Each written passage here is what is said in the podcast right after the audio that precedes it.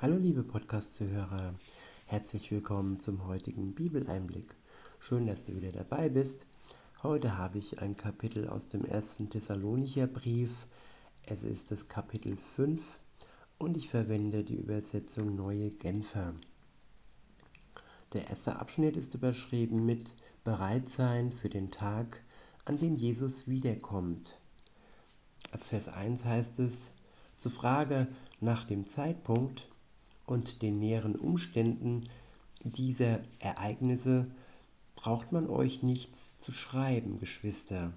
Ihr selbst wisst ganz genau, dass jener große Tag, der Tag des Herrn, so unerwartet kommen wird wie ein Dieb in der Nacht. Wenn die Leute meinen, es herrsche Frieden und Sicherheit, wird plötzlich das Unheil über sie hereinbrechen, wie Wehen die eine schwangere Frau überfallen und es wird kein Entrinnen geben. Ja, das sind harte Worte. Man könnte denken, ja, das passiert aus dem Hinterhalt heraus, es passiert tückisch, es passiert lieblos. Aber nein, so ist es nicht, denn wenn wir sehen, liebe Zuhörer, wo wir leben, dann leben wir nicht in einer tückischen Welt, nicht was Gott angeht, was die Welt und die Menschen angeht, da ist es oftmals tückisch, verlogen und ja, die Lüge regiert die Welt, kann man sagen, aber nicht bei Gott. Bei Gott regiert die Wahrheit, bei Gott regiert die Liebe. Aber damit diese Liebe und diese Wahrheit nicht ausgenutzt werden kann, nicht irgendwie kalkuliert werden kann, deshalb ist der Tag, der große Tag des Herrn, für niemand, auch für keinen Christen, nicht mal Jesus wusste es, wann dieser Tag kommen wird. Er sagte damals, ja, allein der Vater weiß, wenn die Welt ihr Ende findet. Und das ist gut so, denn sonst könnte man sich ja damit abfinden, ja, dass die anderen wissen, wann Gott wiederkommt und dass sie sich darauf einstellen können, dass sie vorher ihr Leben, ja, dass sie so wertschätzen und so, ja, mit viel Wert belegen, ohne Gott, ja, noch leben, noch genießen aber im Endeffekt ist das nur ein Trugschluss.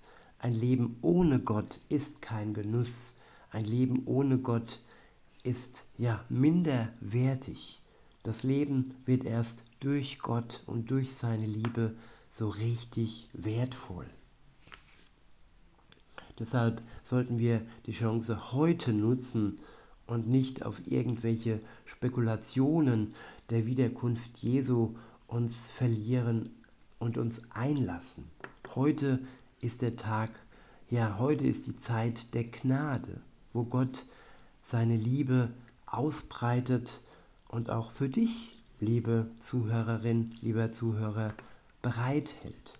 Du kannst sein Liebesangebot annehmen, indem du ja auf sein Wort schaust, das dir sagt, dass er dich liebt und dass das, was zwischen dir und ihm steht, kein Grund ist, dass es da ja dauerhaft steht, nämlich deine Schuld, die Schuld der Menschen. Nicht einer ist schuldig, alle Menschen sind schuldig. Jeder hat Schuld auf sich genommen. Insofern können wir gar nicht, brauchen wir gar nicht werden. Wir sind ja weniger schuldig wie der andere. Nein, Schuld ist Schuld, ob es jetzt der Kaugummi ist, den wir geklaut haben in unserer Kindheit oder ob es in Gänsefüßchen ja für die Welt eine größere Schuld ist. Gott macht da keine Unterschiede. Schuld bleibt Schuld und sie steht ja zwischen uns und ihm. Er ist heilig und er kann und braucht sich nicht mit unserer Schuld abzugeben. Wenn wir mit unserer Schuld zu ihm kommen, ja, dann funktioniert das nicht.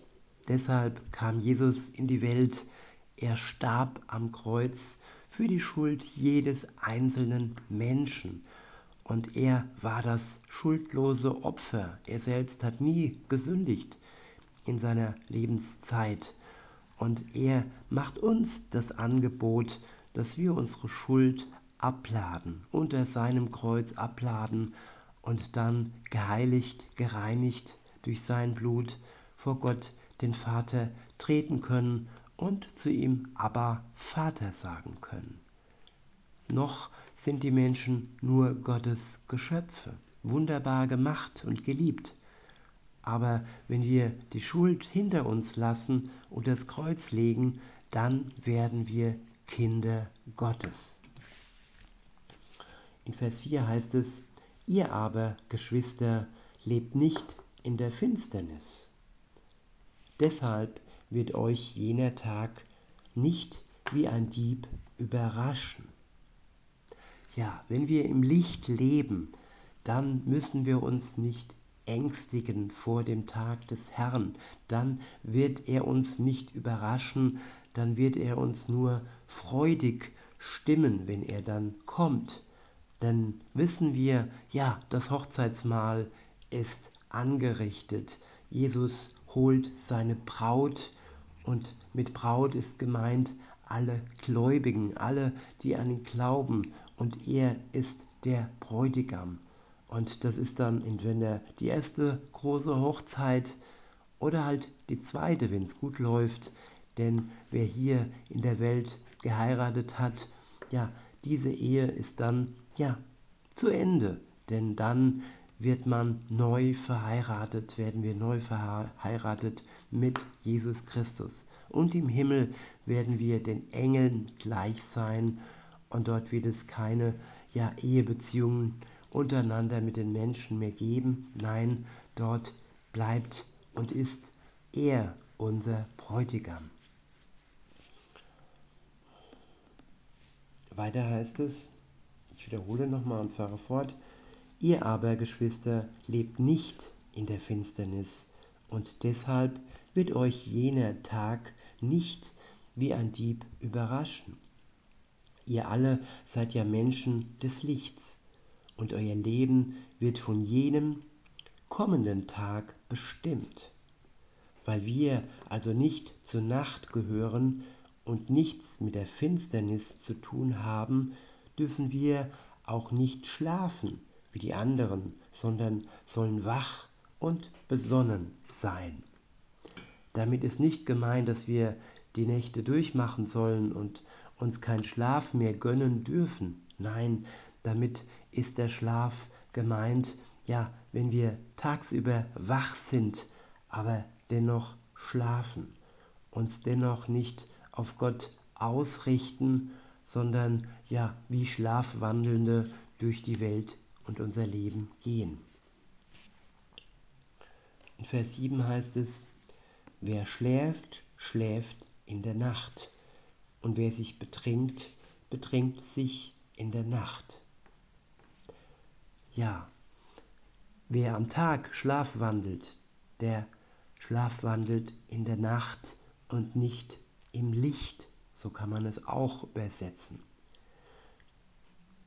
Wer nicht mit wachen Augen durch den Tag läuft, der läuft durch die Finsternis und läuft nicht im Licht. Und wer sich betäubt, wer sich betrinkt, sich benebelt mit vielerlei Drogen, ja, nicht nur der Alkohol ist eine Droge, es gibt da noch viele mehr, die uns betäuben, die uns vernebeln, im wahrsten Sinne des Wortes. In Vers 8 heißt es, wir aber gehören zum Tag und wollen daher nüchtern und zum Kampf bereit sein, gerüstet mit dem Brustpanzer des Glaubens und der Liebe und mit dem Helm der Hoffnung auf Rettung.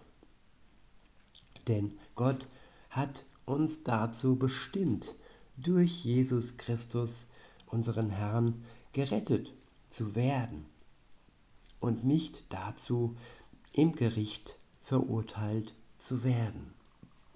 Ja, liebe Zuhörer, wir sind dazu bestimmt, durch Jesus Christus, unseren Herrn, oder für die, die es der Herr ist, für den es der Herr ist, gerettet zu werden. Und nicht dazu, im Gericht verurteilt zu werden. Jetzt ist die Frage, liebe Zuhörerin, lieber Zuhörer, nimmst du diese Bestimmung an? Es ist kein ja Überstülpen. Gott stülpt hier nichts über. Er bietet dir an, deiner Bestimmung nachzugehen, wozu, wozu du bestimmt bist, nämlich von ihm gerettet zu werden und nicht im Gericht am Ende der Zeit verurteilt zu werden.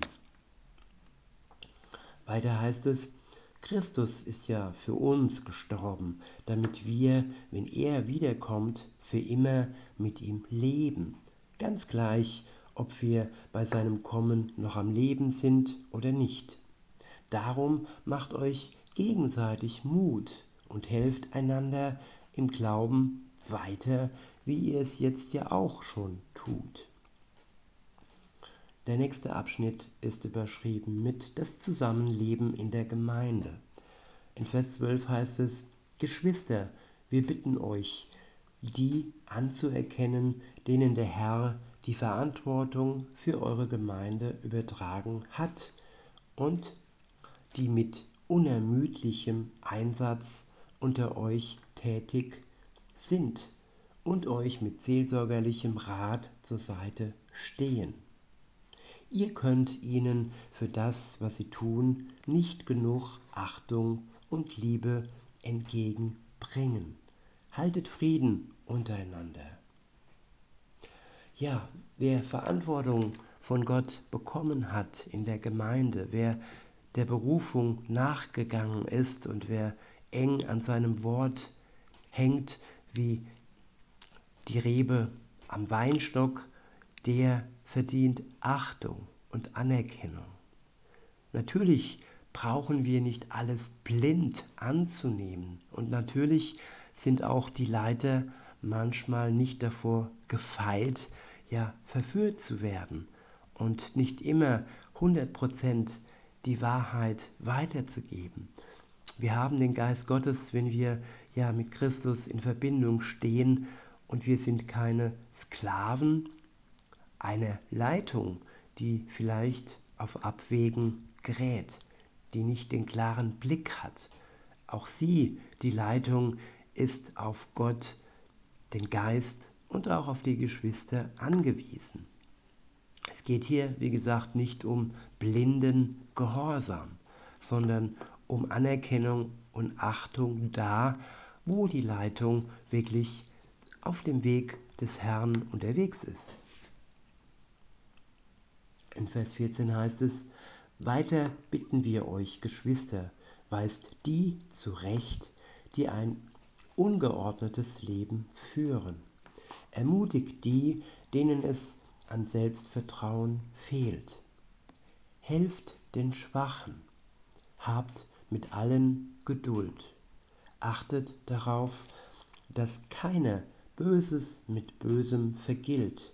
Bemüht euch vielmehr, mit allen Kräften und bei jeder Gelegenheit einander und auch allen anderen Menschen Gutes zu tun.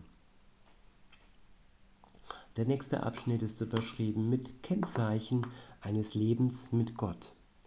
In Vers 16 heißt es, Freut euch, was auch immer geschieht. Lasst euch durch nichts vom Gebet abbringen. Dankt Gott in jeder Lage